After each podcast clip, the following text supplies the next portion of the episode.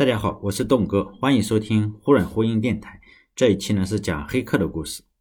位于亚洲的国家孟加拉人民共和国是世界上位列第二位的衣服加工出口国，在衣服、内裤、袜子等领域产量仅次于中国。虽然呢作为世界上最不发达的国家之一，孟加拉靠为世界提供衣服仍然赚取了大量的外汇。这些大量的外汇呢，有孟加拉中央银行存于。位于纽约的联邦储备银行之中，在二零一六年的二月份，这些存于账户的钱却被黑客盗取，最终呢有高达一点一亿美元的资金凭空消失，最终呢只追回了一千八百万美元。接下来呢，我就给大家讲这个黑客入侵的故事。孟加拉是位于亚洲西部的一个国家，与印度接壤。虽然对大部分中国人来说，这个国家并没有什么存在感。但是呢，这个国家是世界上人口数是第八的国家，人口数高达一点六八亿，其主要的信仰呢是伊斯兰，其国土面积与中国的山西省相当，但是呢是山西省的人口的四倍多，山西省的人口只有三千五百万左右，而它的人口数呢有一点六八亿，其主要的经济呢，对外经济呢是为世界生产衣服。孟加拉的中央银行不是商业银行，其功能呢类似于咱们中国的央行，主要是用来制定一些货币政策什么的，还有负责就是管理国家的外汇。如果现实中我们要抢劫银行的话，肯定不要去抢中央银行，为什么？里面是没有钱的，抢中央银行肯定是最差的选择。如果黑客要入侵银行的话，央行呢则则是一个不可多得的目标之一。事情呢发生在二零一六年的二月四日，这一天呢是黑客精心选择的一个日子。当然，后来的调查报告显示呢，实际上早在二零一三年的时候啊，相同的作案手段已经被采用了。当时由于种种原因，二零一三年呢被盗窃的数额是相对来说是比较小的，但是对我们个人来说，那是一笔巨款，就是二十五万美元。由于二十五万美元对孟加拉这样一个国家的话，数额呢并不是特别的巨大。但对其他国家也应该不是很巨大，对个人可能就特别巨大了哈。因此呢，那起案件就没有上心去调查，那起案件也就形成了一个悬案。世界上是没有卖后悔药的，谁能想到，二零一三年这个手段已经用过一次的手段，就在二零一六年重新用了一次，反而呢，被盗的金额产生了特别多的上涨，二十五万美元最后上升到了一点一亿美元。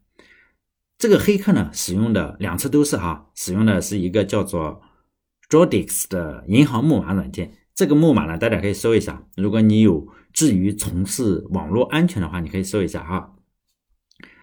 它是专门目标是专门搞银行的，这个木马非常厉害，到现在还在更新。我去搜了一下，但是我没敢下载。后来我想想，下载也没什么关系是吧？反正我又没有钱。然后我就下载了一下，发现它确实。我在虚拟机里下载了一下，我并没有在我真正的机器上下载。它实际上就记录你的东西，你可以下载掉。事后呢，就是分析的话，两次作案手段是一样的，作案手段非常相似，就是让一个雇员发一个电子邮件，你不小心打开它，好了，它什么都没有反应，它就在悄悄的记录你的一举一动。后来呢，就入侵索尼，以后如果。再讲的话，我可以再讲入侵索尼仍然是用这个软件，虽然索尼并不是一个呃银行是吧？它仍然是使用的这个软件。因此呢，本次银行的入侵呢，就因为这三次，一个是入侵索尼，一个是二零一三年，还有二零一六年连续入侵了两次这个孟加拉银行，使用的方法都是一样的，软件都是一样的。因此呢，这个本次银行的入侵的头号嫌疑人就是位于东亚的。一个全国只有一个胖子没事就放火箭的国家。当时某个银行职员的电脑被这个木马 Jodix 木马入侵以后啊，黑客实际上就在暗中观察，然后就掌握了全球银行系统中最为关键的一个转账系统，叫 Swift。最近如果大家关注的话，就应该特别知道 Swift，因为现在全球除了三个国家以外的银行都可以用 Swift 的转账，这三个例外的国家分别是伊朗。那个那个啊，其中呢，这三个都是中国的好朋友哈，中国的老朋友。其中呢，不包括孟加拉。只要是你这个 SWIFT 银行系统被入侵的话，你就可以把银行的这个钱啊，通过 SWIFT 转账到全球，只要是没有被封闭的其他的银行都可以。但这三个银行应该是不行了哈，这三个国家的银行应该都不行了。所以呢，你想入侵，比如说俄罗斯，哎，SWIFT 还不行，不能用，所以呢还比较安全。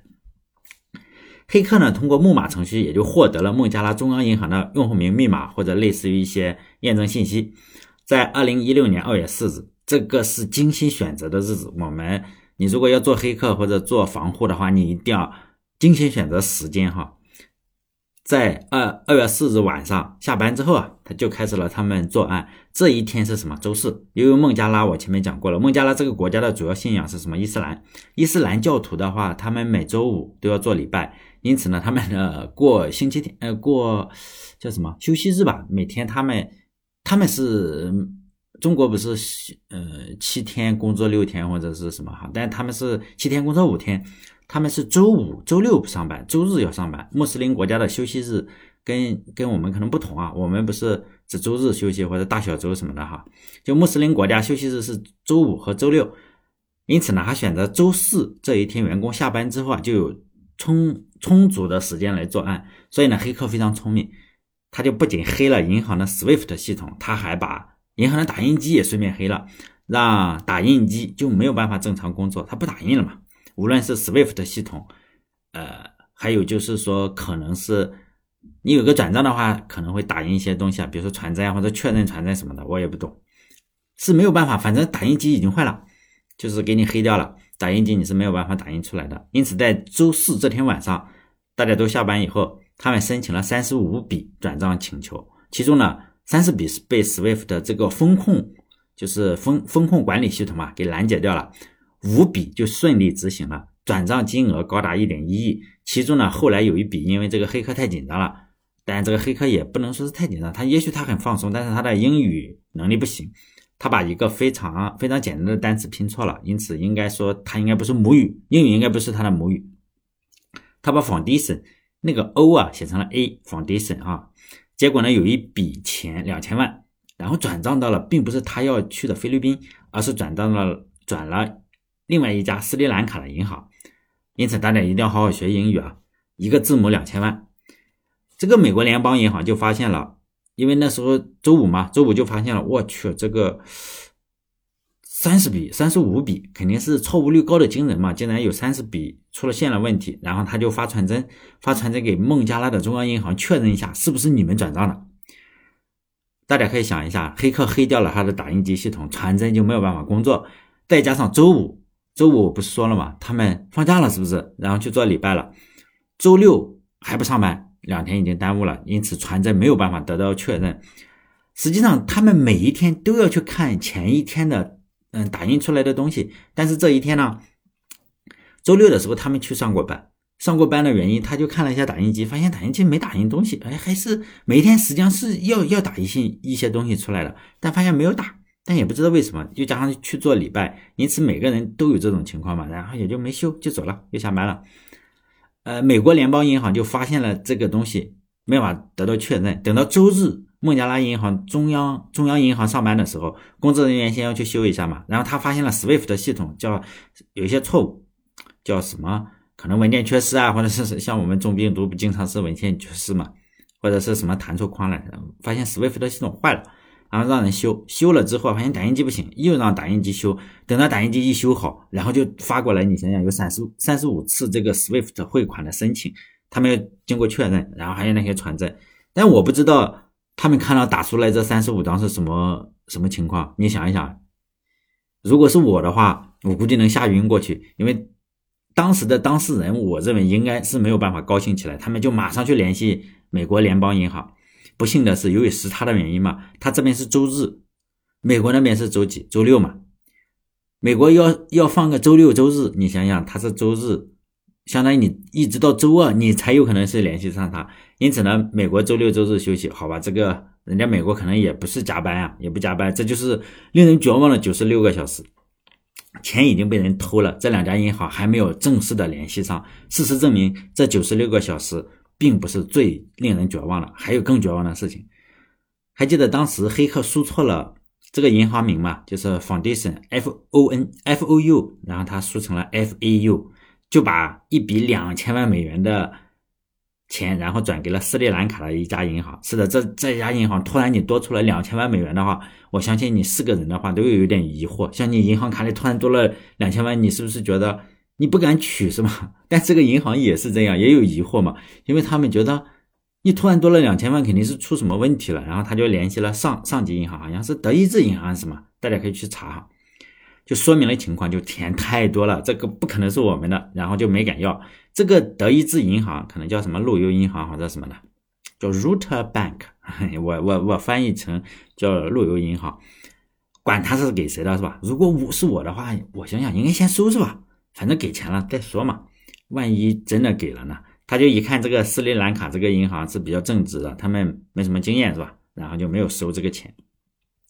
然后好不容易等到美国人上班了，然后美国马上去追查这笔钱，然后发现他转给了菲律宾的一家银行，这家银行的名字叫什么？叫做 RCBC。这家银行还有个中文名字叫菲律宾中华银行。这个钱呢，实际上已经转给了一名华人开设的账户里，是四个账户，都是华人开的。美国联邦银行就跟孟加拉银行赶紧去联系这个中华银行，很不巧，这个不仅仅是周一，而是亚洲很多国家，包括中国在内，我们都知道叫什么春节是吗？那一天是大年初一，他们要放假七天，因此呢，这笔钱实际上前面他已经被盗了四天，然后没有联系上，好不容易联系上了，结果菲律宾银行要加上七天，总共他要十一天，就没有办法处理这个事情。我们可以想象，有那么一点一亿，你这个十一天是不是太久了？就算是你喝茅台的话，也差不多就花光了。何况这笔钱是汇入到什么？花汇汇到了四个华人违规开设的账户里，然后呢，马上汇到了赌场。在赌场里，这些钱他就不知道来源吗？已经被洗得干干净净了，你就再也查不到了。所以呢，你想当黑客的话，一定要。我不能说你想当黑客啊，很可能你不能想去偷钱。你要想，你如果想当安全人员的话，你这种事情一定要全部想到，一定要天时地利人和都要搞清楚。你看看人家的作案手段，时间拿捏的非常的准，让你完全找不到他。除了黑客的英语水平不高，就是呃出错了一个单词，也许是激动哈，两千万的，简直这个就是完美的犯罪。事件最后的结果是什么？就是孟加拉处理了几个高管嘛，呃。就好像是你这个银行行长，你至少要辞职嘛，还是副行长辞职？反正是辞职了。菲律宾处理的是什么？菲律宾是违规开设账户。我们要知道，你这个银行还是可以违规开设账户的。你说为什么违规啊？我觉得你送点钱吧，应该是送点钱。我猜啊，你送点钱，你就可以违规开设账户。然后开设这四个华人之后，然后开设账户的话，他马上到了赌场，赌场可能是。咱们没赌过博，可能是你赌场是不是不查这个来源？我不清楚啊。反正这个钱就被洗干净了，再也查不到了。所以呢，你想当黑客的话，你还是要整个流程都要搞清楚的。然后菲律宾就对这个中华银行开出了高达十亿比索的一个罚款，可能特别数数量特别高哈，可能要多少亿人民币，我也不知道哈。中华银行就是连上诉都没有上诉，就马上把这个罚款交了，直接把罚款交了。美国联邦银行就起诉。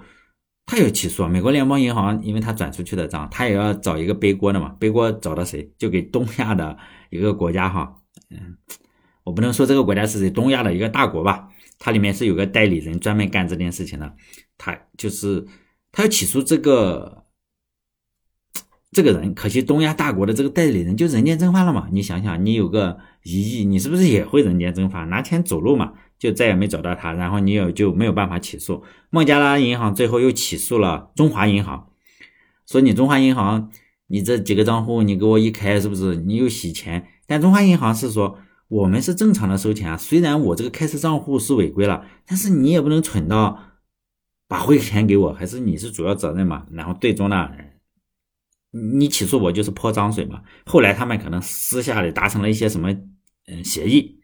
然后最后不了了之，最终呢这笔钱再也没有收回来。但是呢，按照调查报告的话，他们是认为这笔钱啊肯定是经过了东亚的某个大国，然后又又到了那那个东亚的某个小国，然后去造导弹了或者造原子弹了，大概是这个样子。你说是不是真的？我也不清楚，是吧？